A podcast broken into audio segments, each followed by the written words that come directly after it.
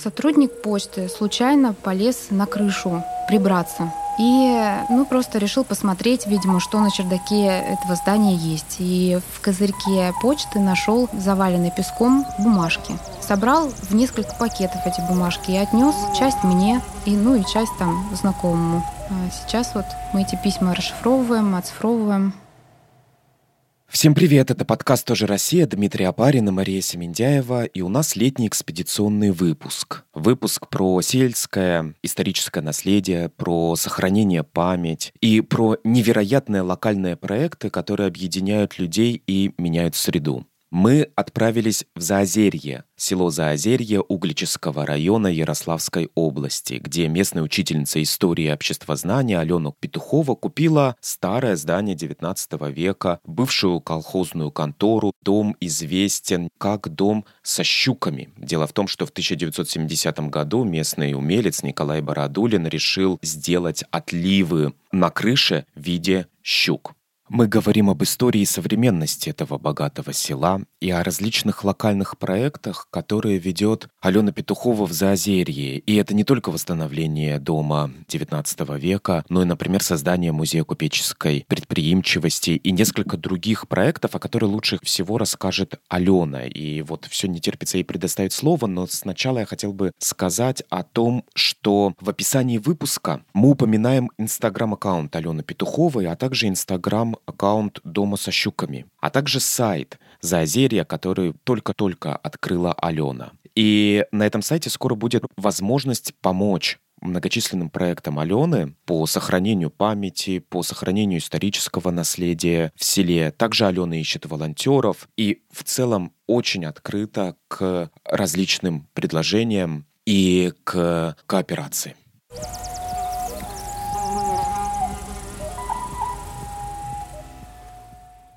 Привет. Сейчас школьные каникулы, и ты приехала в Москву.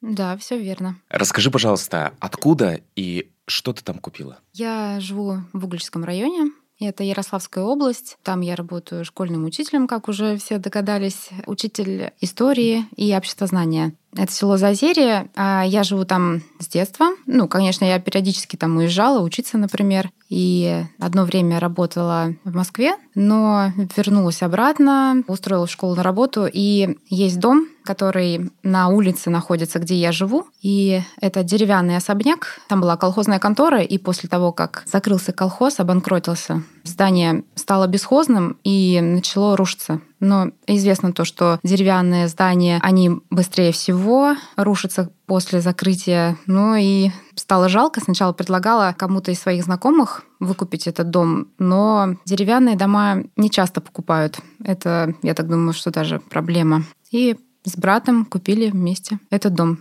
А когда и за сколько? Это было три года назад.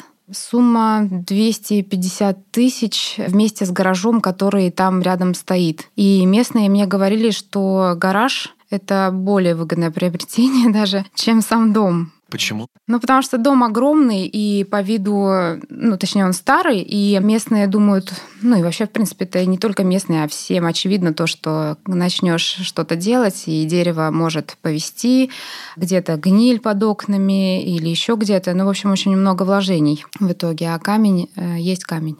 А какие у тебя были предпосылки? То есть ты этот дом просто помнишь с детства, ты на него смотрела всегда? Или почему ты вообще его выбрала? Как так случилось? Но в Зазере вообще очень много домов, которые требуют э, ремонта, красивых дореволюционных домов. Но, во-первых, этот дом достаточно легко было купить, потому что сумма, очевидно, небольшая. И интересно то, что он продавался просто. Я знаю, что он продавался, и знаю то, что там были проблемы. Колхоз обанкротился, но ни одно здание, оно не было оформлено, поэтому мне пришлось через суд добиваться того, чтобы это здание арбитражный суд мне продали как дом, а до этого мне предлагали купить э, как здание под разбор. Вот. Когда оно было построено? По документам 1860 год постройки, и я так думаю, что это правда. 1860. Сейчас, когда я уже работаю с дизайнером, он, в общем, побывал уже на месте и определил, что есть старая часть дома и есть новая часть дома. Потому что внешне он на самом деле выглядит, ну, это русский модерн, а русский модерн не может быть такого 1860-го. Поэтому я думаю, что это было сначала дом маленький, и потом уже он перестраивался там, в начале 20 века. То есть э, владельцы дома разбогатели или у них что-то поправилось, и они решили свой дом украсить? Да, я думаю, так и было. А чем они занимались? Что это за... Ну, то есть мы так понимаем, что это, видимо, крестьяне какие-то, да, они жили или да. нет? В Зазере, кстати, много достаточно крестьян, которые были богаты еще до отмены крепостного права.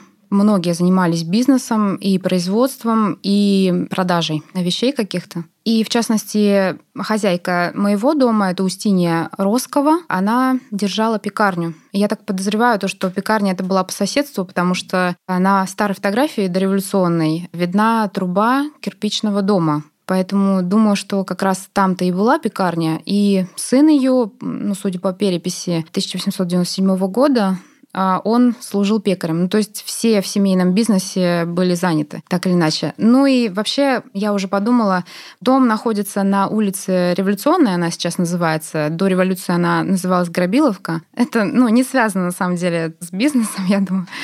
Думаю, что там делали гробы, ну, то есть гробиловка, а не от слова грабить. Ну, это предположение местных краеведов такое. И она перпендикулярно упирается прям, ну, она прям рядом находится с улицей Колязинской. Дорога на Колязин э, шла оживленная, была полностью вымощенная от нас напрямую 20 километров до Колязина. То есть я думаю, что она удачно, в общем, у нее дом находился очень выгодно для производства и тут же продажи баранок, которые она выпекала.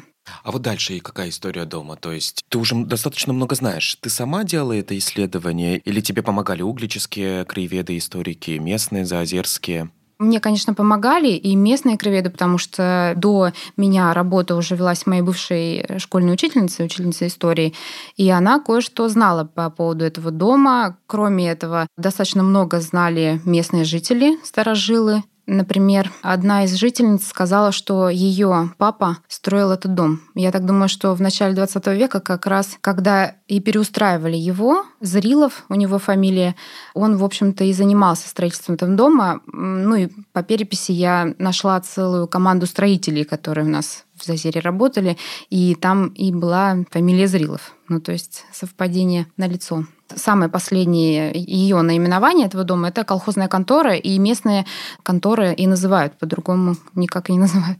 А, ну Для них у этого дома такое, это как кличка, можно так сказать, ну, да, такое прозвище, да. это старая его функция, это контора. Да, да, Алена купила контору. Также его же еще называют дом со щучками. Дом со щуками, да. Со щуками. Это придумали уже туристы, редкие гости в села. Сейчас уже они почаще приезжают. Но так прозвали его туристы из-за рыбок. То есть я не уверена, что это щуки, но рыбки есть на веранде.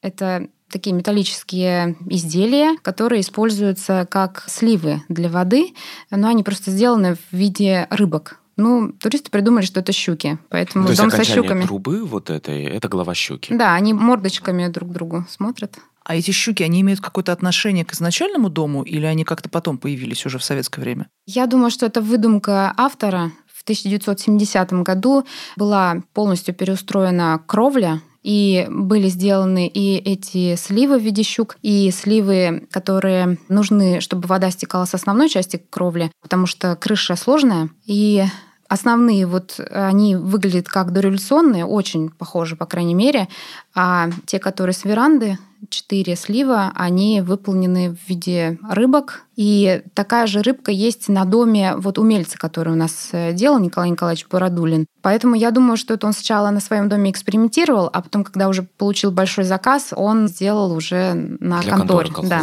Угу. Классно. То есть там была колхозная контора прямо до 2000 какого года? 14 наверное. 14 Да, может даже. Когда мы там были с Машей, мы видели пустой дом, в котором остались какие-то следы вот этой колхозной жизни, и они были довольно эмоциональные и сентиментальные. Там на календаре было написано «Черный день календаря». Колхоз умер, там еще что-то. Вот. И, по-моему, там был портрет Ленина довольно был, большой. Да. Да? Угу. Колхоз имени Тимирязева. Огромное образование, которое включало в себя территорию не только самого села Зазерье, но еще и близлежащая деревня. Это, например, Иваново, там деревни такие, Вяльково, Федякова, Андреевка. Это все, в общем, работало на Зазерский колхоз имени Тимирязева. То есть даже после революции, ну, я, конечно, горда этим фактом, то, что даже после революции, когда наши купцы, богатые крестьяне, часть из них, они уехали в Петербург и Москву, и те, которые остались, они все равно восстали из пепла, можно так сказать, на самом деле, как-то приспособились к современным реалиям и создали предприятие мощное, которое развивало территорию, ну и практически такая же слава, в общем, была, как до революции. Ну, то есть ты хочешь сказать, что не было какой-то серьезной вот этой вот, о, я даже не знаю, э, то есть какого-то раскулачивания большого или чего-то подобного? Как раз-таки и было. Только заново создали совершенно в другой форме, в другом виде, совершенно, ну, по масштабу такое же примерно. Было ужасно, на самом деле. В 30-е годы мы документы нашли всех наших купцов, их репрессировали. Сейчас возвращаются люди, звонят мне, говорят, что вот нашу семью тоже репрессировали. То есть там на самом деле жестоко с нашими крестьянами, вот кулаками поступили. А ведь у вас действительно село какое-то очень богатое, потому что у вас стоит огромный храм каменный на гигантское количество человек. Он же какой-то прям действительно такого столичного абсолютно вида огромный шикарный храм. Он был построен на пожертвования, и он несколько раз переустраивался, поэтому внешне он выглядит такой в разных стилях. Там трапеза в итальянском, колокольня в русском, сейчас точно не могу сказать, но это разное сочетание разных стилей. И сейчас он имеет статус памятника культурно-исторического наследия, причем федерального значения. Это действительно огромный храм. Это, когда его перестраивали, была необходимость, потому что жители местных деревень, они тоже приходили в этот храм по праздникам или по воскресеньям, и нужно было место для огромного числа жителей. В Зазере проживало 6 тысяч человек, плюс еще соседние деревни. Храм вмещал 4 тысячи молящихся.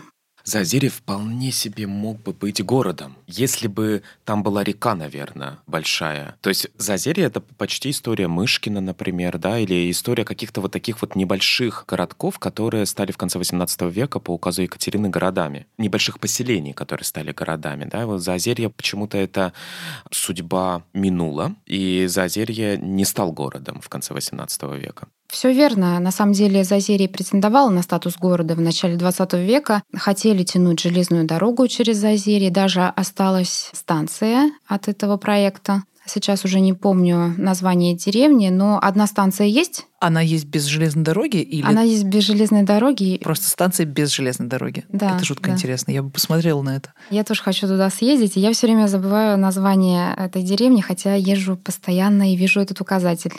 Трехселище вроде как так называется. Это если ехать э, со стороны Сергия Посада, там поворот есть. Новая шурма, не шурма, новая шурма трехселище.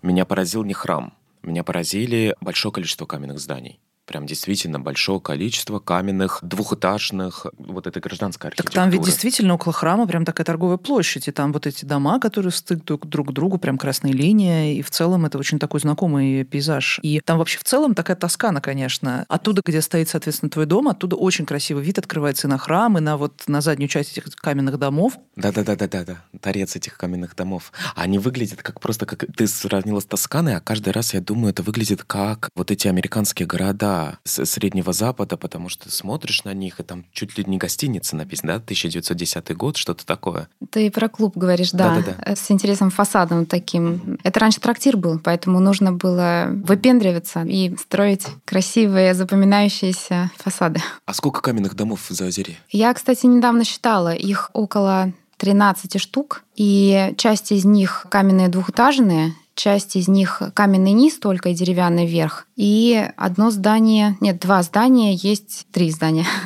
Три одноэтажные каменные. И да, это самый большой процент, это, конечно, да, гражданская застройка.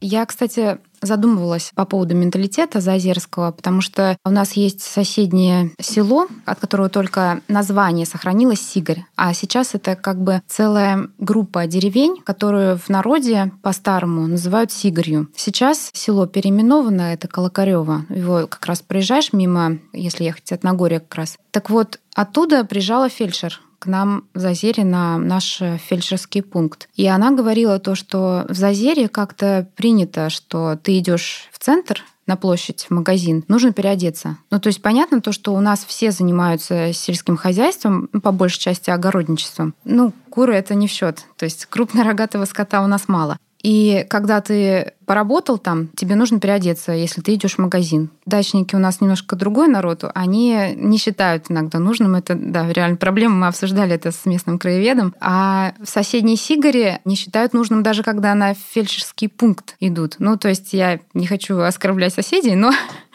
но бывает такое, то, что я сама замечаю, что реально менталитет, ну, такой городской на самом деле, мне кажется. Ну, то есть что в центре не очень прилично появиться в каком-то таком виде, значит, в рабочих сапогах, значит. Да, потому огород. что ты идешь в центр, ты можешь встретить знакомых, это нужно разговаривать тогда какое-то время, ну и как-то стыдно. Ну да, какая социализация. Да, стыдно как-то. А вот ты упоминала цифру 6 тысяч. Это на начало 20 века, да? да? Угу. А сейчас какое население? Сейчас очень мало. Коренного это где-то 350, может быть, человек всего. Но летом, правда, за счет дачников увеличивается, ну, до тысячи прибавляется население. Причем дачники это не те, которые только на выходные приезжают. Некоторые с мая по сентябрь приезжают. И интересно даже вопрос с дачниками. То есть если в Подмосковье это просто участки выкупают с выгодным видом, я не знаю, местоположением, то в Зазерье приезжают в свои родовые дома или на участки, где эти дома стояли. То есть дачники, они местные на самом они родственники. деле. Так они и есть. Потомки, да. они ведут свою линию. Они Очень мало дачников, которые просто приехали, потому что им Зазерье понравилось. Угу, угу. И в связи с этим возникает вопрос. Вот у тебя есть какой-то план развития дома, который ты купила, да? У тебя есть какой-то план его внедрения, какой-то бизнеса? Или какой у тебя план? То есть ты планируешь сделать из него что? Конечно, у меня есть план. Вообще у меня есть глобальный, масштабный был план еще до покупки дома. Когда я переехала в село и поняла то, что я здесь останусь надолго, ну, вернулась, в общем-то, обратно, у меня была идея создать музей Музей был до 90-х годов вообще в Зазере. Это народный музей. Его создавал колхоз, потом он под покровительство школы как-то перешел. Был расформирован в 90-х. И э, у людей есть такая боль утраты от этого музея, потому что все очень часто вспоминают, как они заходили чучело орла, и там экспонаты есть кортик адмирала Волкова. Он наш житель, получается. Ну, не жил в Зазере, но корни связаны с Зазерьем. И вот боль утраты была но понимаю то, что Народный музей существовал в таком виде, что там была собрана вся история. История Зазерия достаточно многогранна, чтобы ее упаковывать в какое-то одно помещение. Это сложно очень даже разделить как-то по секциям. Это будет сумбурно. И поэтому, во-первых, мы издали журнал «Углич поле». Он издается в Угличе, и каждый номер посвящен какому-то определенному месту. Например, там есть про Рыбинск, про Углич, собственно. И мне предложили вот давай про Зазерье. Это такой очень э, классный краеведческий журнал, который Да, глянцевый выходит... на 200 страниц где-то да. примерно. То есть, ну, конечно, я ухватилась за эту идею, к тому же поддержка была со стороны редактора. И, правда, он сказал, как все классные журналы, на них нет денег. И поэтому они не продаются вообще. Поэтому он мне говорит, давай что-нибудь делать. Надо денег искать. Будем издавать. Но я предложила, есть сайты краудфандинга. Я говорю, давай насобираем. То есть через платформу. Редактор меня переспросил, что, что ты сейчас сказала. Ну, я объяснила, и он говорит, давай. И некоторые деньги пошли даже не через платформу, потому что она удерживает процент, а напрямую в редакцию там перечисляли. Ну, в общем, мы собрали, издали журнал. Это был такой первый шаг. Потом нужно было создать музей, и встал вопрос вообще, какая тема должна быть у музея, потому что история, как я уже сказала, многогранна, и нужно было ухватиться за ту, которая охватывает больше вещей. Например, ну, я взяла купечество, потому что, во-первых, было развито, с купечеством связано производство, связано храм, потому что кто, как не купцы, в общем-то, или богатые крестьяне жертвовали на храм, и вообще у нас даже была богадельня, которую тоже содержали местные богачи. А можно я вкратце тебя только спрошу, mm. совсем маленький коммент. А что за купцы? Они чем там занимались в основном? То есть обычно у всех есть какая-то специализация по региону? Ну, конечно. Очень популярный промысел в Ярославской области – это холщовое дело. Наши тоже не отставали и продавали холст. Но был один купец, который выделялся из этого. Он держал кожевенный завод, на котором работали около 25 ну, точно от 25 человек, причем из соседних тоже деревень, Сигари, знаю, работали там. Ну, то есть он создал такое городообразующее предприятие, это кожевенный завод. Ну и многие были, я думаю, отходниками, они зарабатывали в Питере. Конечно, в отходе очень много зарабатывали, но по большей части в Москву, кстати, ездили, но и в Питере тоже. У нас был такой купец, это сигарянин, он держал трактир Петербурге, который назывался Зазерье. Мне, причем местные краеведы говорят, ну, ты просто спутал. Зазерий много, там же есть э, еще в Псковской области Зазерье. Наверное, это то Зазерье. Но я точно нашла в справочниках весь Петербург, что это Зазерье Углического района. Угу. Классно. И, ну, у нас был просто такой с фамилией. Есть, например, замечательный человек, я в последнее время просто очень много узнала про него, и это действительно легендарная, просто яркая личность. Это Яков Васильевич Щукин, основатель сада и театра «Эрмитаж» в Москве. И он жил до 14 лет в Вяльково, деревня Вяльково, это километр от Зазерия примерно. Потом его семья переехала в Зазерие, и он уехал в Москву, где-то в возрасте 21 года или 24 ему года было, ну, точно до 30. Он сначала держал фруктовый буфет, потом у него бизнес стал расширяться, он обратил внимание на театральную деятельность, но при этом, конечно, он не забывал всякие эти торговые точки с фруктами. И, в общем, он на пустыре создал этот сад и театр Эрмитаж. Он вот за сезоны просто переустраивался, строился заново. По воспоминаниям его жены, я просто это все знаю, которая тоже была урожденка Зазерья, и она говорила то, что он, например, ездил в Европу,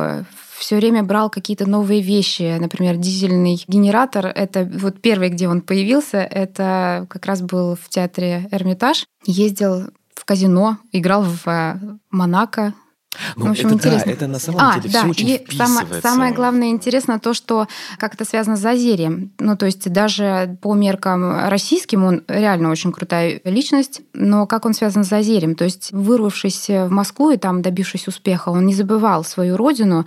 Например, он подарил, когда переустраивался храм, самый большой колокол, которого, к сожалению, конечно, сейчас нет, хотя батюшка у нас восстановил все колокола, которые были до революции по такому же весу и размеру.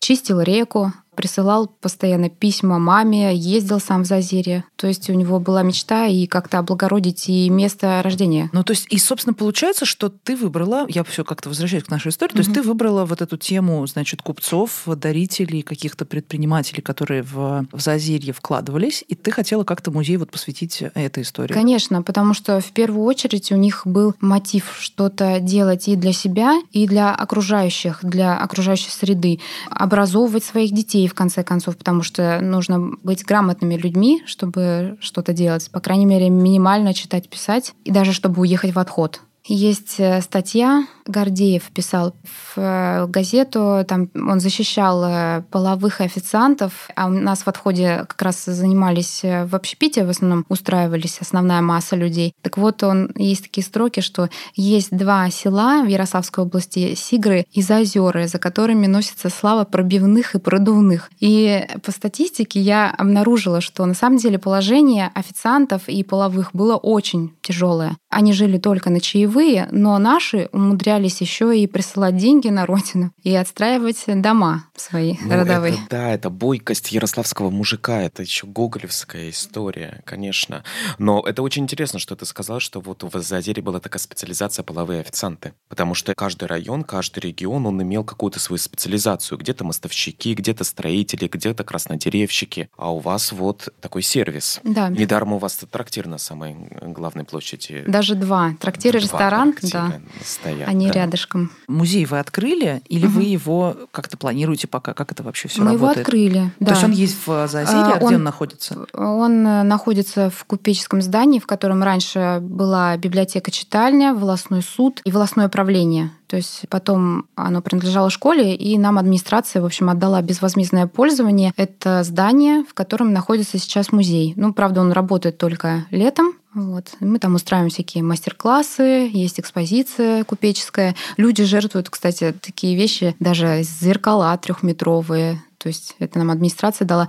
Плюс из личной коллекции вот скоро нам поступят часы напольные, например. себе. То есть И это, это все местные жители жертвуют. Да, то есть реальный антиквариат, который можно, ну, по крайней мере, продать, нам отдают. Кованые замки с ключами. То есть вот так. Мне просто очень интересно, старый музей народный, ты говоришь, который был на территории, он как-то инкорпорирован в этот новый музей? Или он как-то вообще разошелся обратно по дарителям? Или что с ним случилось? Экспонаты были разделены. Часть экспонатов до сих пор находится в школе. А У нас э, есть стенды с картинами Ледневых Щукиных. Это местные художники, кстати, родственники Якова Васильевича Щукина. И есть еще там две картины Кукрыниксов. Они были дарителями Народного музея. Тот музей, который сейчас купеческой предприимчивости, он был как бы заново создан, но и тематика не подходит, во-первых. А во-вторых, люди реально отдают свои вещи безвозмездно, просто чтобы был музей. Так что вот, кстати, это любовь и боль от утраты музея, я думаю, что сработало как раз вот на нашем варианте. Но мы, естественно, все записываем и говорим, если вдруг что-то случится с этим музеем, то вернем обратно просто людям. Ну, то есть, и вот, соответственно, уже есть какой-то музей, и ты думаешь, что твой дом, у него будет какое-то другое предназначение, не музейное. Конечно, да. Вообще главный план — это работа с туристами, потому что колхоз закрылся. У людей, конечно, тоже боль по поводу закрытия колхоза. И на что обращать внимание? Я думаю, то, что туризм — это самая такая благоприятная тема, потому что, во-первых, мы находимся на дороге от Переславля до Углича. Углич сейчас — это город Золотого кольца.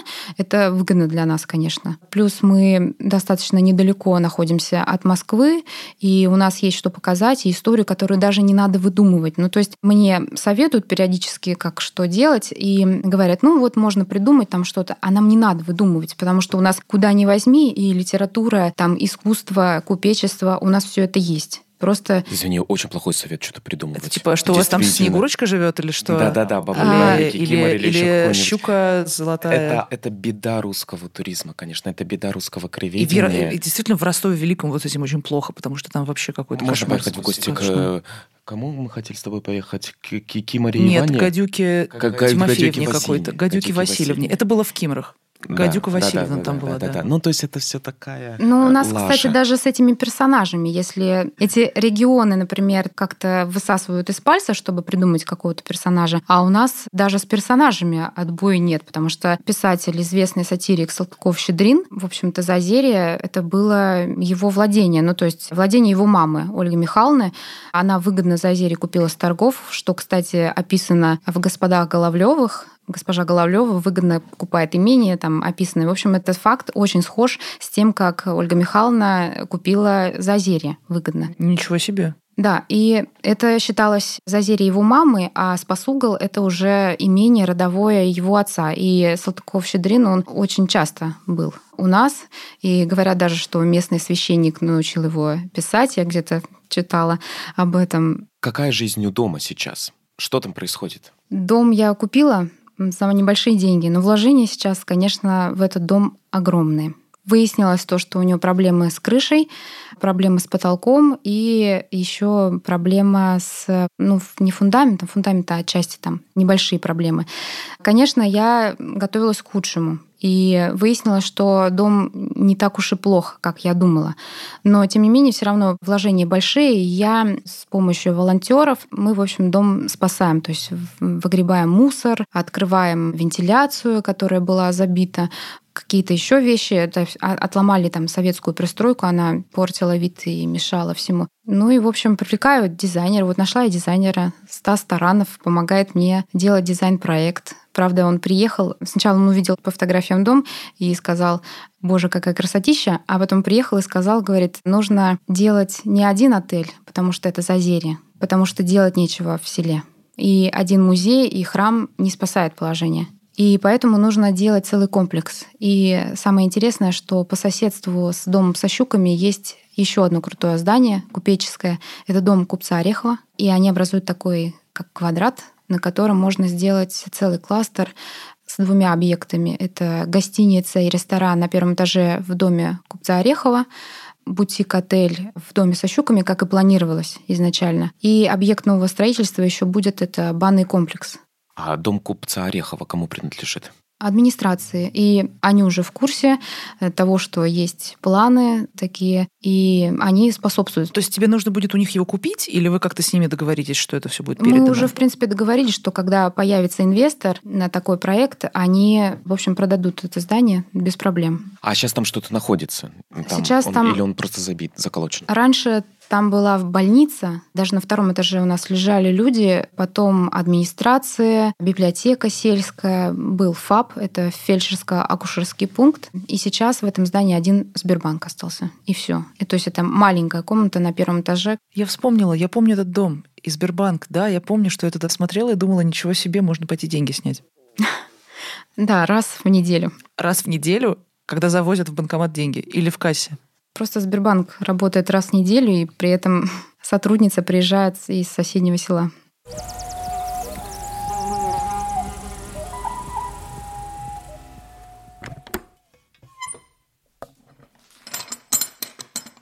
Слушай, ты веришь в какой-то туристический потенциал Заозерья? В целом, да, бывают минуты слабости, когда я не верю не, не верю то, что найдется инвестор, потому что деньги большие нужны. Не верю, что Зазерье настолько привлекательно, что туда поедет турист. Но в конечном счете, слава богу, у меня есть поддержка и моральная, и даже деньги друзья дают, сколько можно там на лопаты, например, которые нужны были для очистки дома со щуками. И в целом, да, я верю. К тому же появляются новые проекты, и помимо музея купеческой предприимчивости мы планируем в этом году уже начать работу над э, музеем письма. История такая. Нашли около 300 писем на почте все они входящие и датированы 1928-29 годом.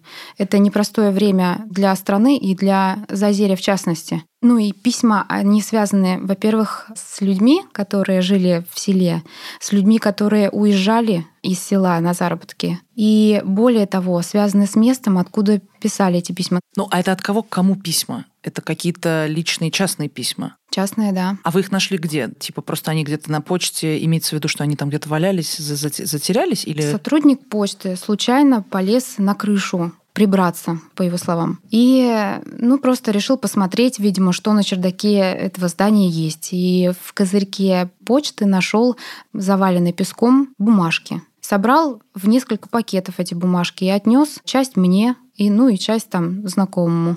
А сейчас вот мы эти письма расшифровываем, оцифровываем. А что там написано? Что это за история? Это разные истории. Там есть и любовные письма, есть письма отчаяния, то есть эмоционально это даже очень сложно читать. Как я сама занимаюсь расшифровкой, и сложно даже расшифровывать ну, по два письма в день. Это достаточно, потому что эмоционально, правда, очень сложно. Особенно думаешь, когда эти письма вскрывались, и иногда встречаешь такие слова, что мне тяжело, но я знаю, что в деревне жить еще хуже, посылаю вам рублик. Денег мы не нашли. Значит, в общем были адресаты в Зазере. Mm-hmm. Все адресаты этих писем это в Зазерье. Люди из других районов, сел, регионов и городов писали в Зазерье. Да? Не только в Зазере, это близлежащая а, деревня. И близлежащая деревня. И даже соседняя волость. Вот Зазерская волость была и Микляевская волость. То есть это совершенно другое образование, но там не было почты. Наш узел связи такой он центровой был. И поэтому письма адресованы, ну, по местной округе все равно, конечно. Ну, то есть они дошли до Заозерья, но и так почему-то остались на почте и не дошли до адресатов в этих домах и деревнях. Почему? Я напоминаю, что они вскрыты все были. И я думаю, что главная причина, по которой мы все мы сначала отметали, конечно, мы думаем, что это вскрывали из-за денег вытаскивали денег. То есть кто-то на почте воровал эти деньги? Да. И просто они не доставляли эти письма? Это были да. какие-то письма, где люди посылают родственникам, родным какие-то ну, деньги? Ну, в письмах я скажу то, что в письмах описывалось, сколько денег они послали. Поэтому денег мы не нашли. И марок для скорого ответа тоже мы ни разу не нашли. Какой вы делаете проект с этими письмами? Это довольно масштабный проект. Во-первых, это будет музей письма, И я сейчас э, договариваюсь с владельцем квартиры на первом этаже нашей почты, где э, жил начальник этой почты.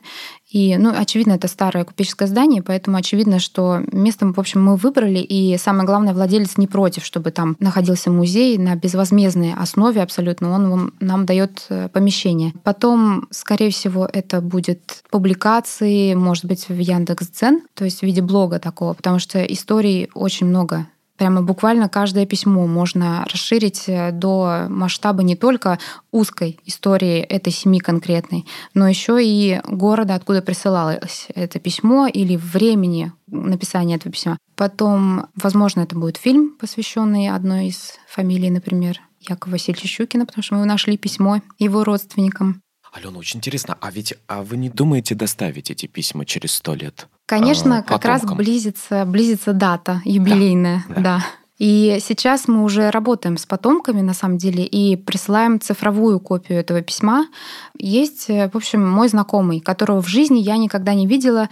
Просто он жил когда-то в Зазере, у него есть родовой дом, он его продал и уехал в Петербург. И добавился ВКонтакте мне в друзья только потому, что знает то, что я занимаюсь тут какой-то историей, а у него ностальгия.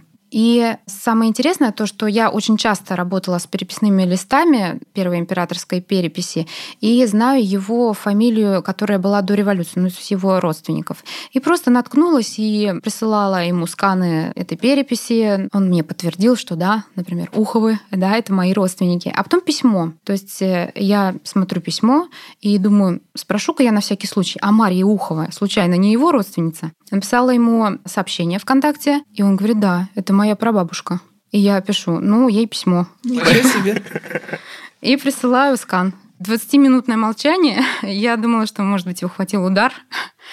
Но нет, 20 минут проходит, он говорит, я перечитал его вдоль и поперек. Не верю вообще, что такое возможно, но все имена и адрес дома, он все сходится. Говорит, да, это наше письмо. У тебя взаимодействие какое с жителями Заозерья. Как они реагируют на письма, на дом со щуками, на желание что-то сделать в доме купца Орехова, вот на музей предприимчивости крестьянской? Вначале, когда я только-только начала даже заниматься журналом, конечно, было больше, ну, не негатива, но пессимизма вообще. Мне даже э, на сайте где я собирала деньги на журнал, мне писали, лучше бы ты две коровы купила колхоз возрождала. И ну, у некоторых до сих пор создается уверенность, что турист не может принести благополучие иную, что можно зарабатывать на туризме, потому что у нас Мне не кажется, привыкли. Это, извини, пожалуйста, про коров написали те же самые люди, которые написали на календаре «Сегодня черный день календаря, колхоз умер». Может быть, да, но для них это более очевидно, то, что они привыкли делать. Ну, я понимаю, что для человека начать совершенно какую-то новую историю, новый вид деятельности, это сложно, особенно для людей старшего поколения, поэтому я понимаю их пессимизм на самом деле. Но сейчас денег пока что туристы не приносят все равно, но позитивные изменения, по крайней мере, люди видят. И некоторые начинают ну, уверять себя в том, что да, это возможно выстрелит, что возможно туристы это те люди, на которых мы будем держаться хотя бы. Ну, по крайней мере, мои знакомые уже мне пишут и говорят то, что а вот мой дом, он подойдет для гостевого дома, можно его сдавать. Ты знаешь, таким я, образом. Я вот просто подумала, во-первых, у Зазерия есть, мне кажется, как я сейчас припоминаю, все-таки одно очень большое преимущество, туда ведет более или менее нормальная дорога. То есть дорога, по которой мы ехали, если я помню, она была довольно приемлемая, она была хорошая. Когда обратно ехали, да. А, а когда туда, по-моему, она была не очень. Я Все не верно. помню. Пытаюсь вспомнить. Возможно. Ну, возможно, вопрос, как бы действительно, с какой стороны заезжать. И правда, дорога есть. Она даже, по-моему, асфальтирована, и все это вообще потрясающе. Если ее починить, то она вообще будет замечательная. И просто вот это уже огромный плюс, потому что в целом люди, когда куда-то едут, они очень боятся плохих дорог, очень боятся вот это, ну, потому что это действительно реальная возможность там застрять, и тебе никто не поможет. Это, во-первых. А во-вторых, мы когда ехали опять-таки обратно, я обратила внимание на огромное количество каких-то вот этих вот комплексов рыболовных, каких-то рыбацких деревень, там еще чего-то. Ну, вот это новые такие построены. Там, я так понимаю, люди приезжают на озеро, там селятся, рыбачат, получают удовольствие. И вообще вот это какое-то такое место, куда люди и так стекаются. То есть есть все-таки какой-то потенциал для того, чтобы это превратилось в место, куда интересно приехать, там остановиться. Это какой-то такой экотуризм или что-то типа того.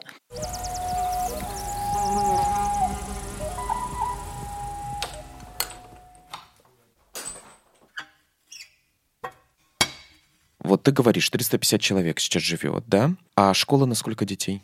А, ну, в этом году у нас 40 человек, наверное. У нас есть 10-11 класс. То Ого. есть, да, у нас в этом году 5-11 классников выпускаются. Класс. А у вас интернат есть тоже, э, наверное, для отдаленных деревень каких-то, нет? Да, есть интернат. Там живут дети с понедельника по пятницу, а, потому что некоторые родители предпочитают, чтобы их ребенок ездил каждый день на автобусе и уезжал после уроков, а некоторые предпочитают, чтобы в интернате с воспитателями. Угу. И вот есть э, те люди, которые дачники, и население увеличивается до тысячи, но и те, и другие, они заозерцы в той или иной степени. Получается, тебе невероятно легко, мне кажется, тоже изучать. То есть вот это семьи, которые являются потомками вот тех людей, которые строили эти дома, жили в этих домах и так далее. Вот они чувствуют эту преемственность. Ты ходишь с диктофоном по жителям села? Да, более чем. Я чувствую это и понимаю то, что насколько мне легко, потому что они все приезжают. И да, пару раз я ходила с диктофоном, записывала голоса. Мы беседовали на разные темы. В общем, они не стеснялись. А угодно. Устиньи, вот этой, которая владела домом с щуками, что-то известно про К них? сожалению, вот про потомков Устини я как раз ничего не нашла. Были две фамилии, две семьи с фамилией Росковы, но ни одни из них, в общем-то, судьба их неизвестна мне, к Ну, сожалению. может, они еще появятся, когда будет как-то проект известен. может, Конечно, я надеюсь, возникнут. что они появятся, потому что сейчас, когда Зазерье стало мелькать очень часто в интернете, потомки наших местных людей, они возвращаются, даже те, которые не приезжают на дачу, а просто звонят мне и говорят, что вот у меня такие были родственники Барановы, а я вспоминаю, что три года назад уже были Барановы, и я говорю, а у меня вот есть знакомая, я говорю, она тоже приезжала, она говорит, да вы что? Ну, я вам пришлю И- фотографию, И А. так ты соединяешь людей просто. я, да, это был реальный случай, я описываю.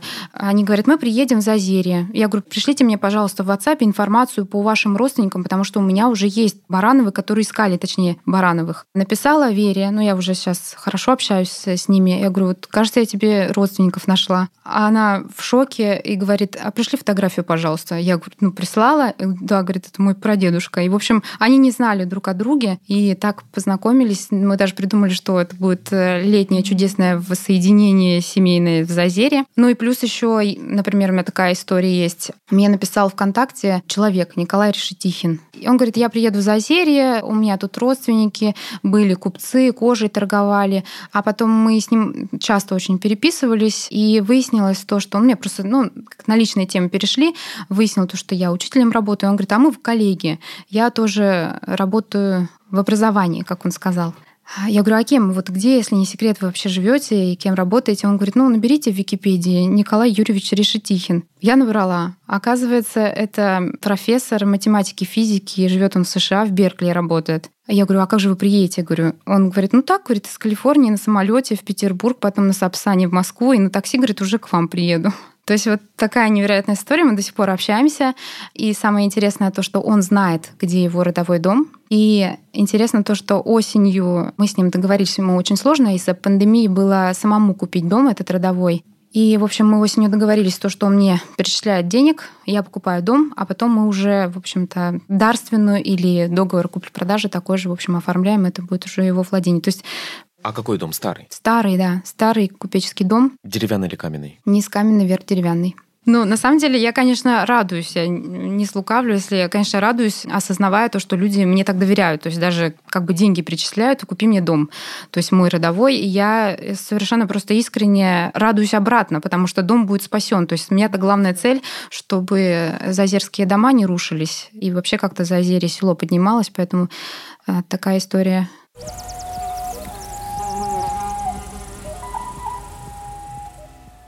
Это был подкаст «Тоже Россия», Дмитрий Апарин и Мария Семендяева. Спасибо, что слушаете нас. Подписывайтесь на инстаграм-аккаунт Алены Петуховой, который мы укажем в своем инстаграм-аккаунте «Тоже Россия», на который тоже нужно подписаться, если вы еще не подписались. А также мы укажем в своем инстаграме в описании выпуска инстаграм-аккаунт «Дома со щуками». И приезжайте в Заозерье. Вам очень понравится это село. Пока.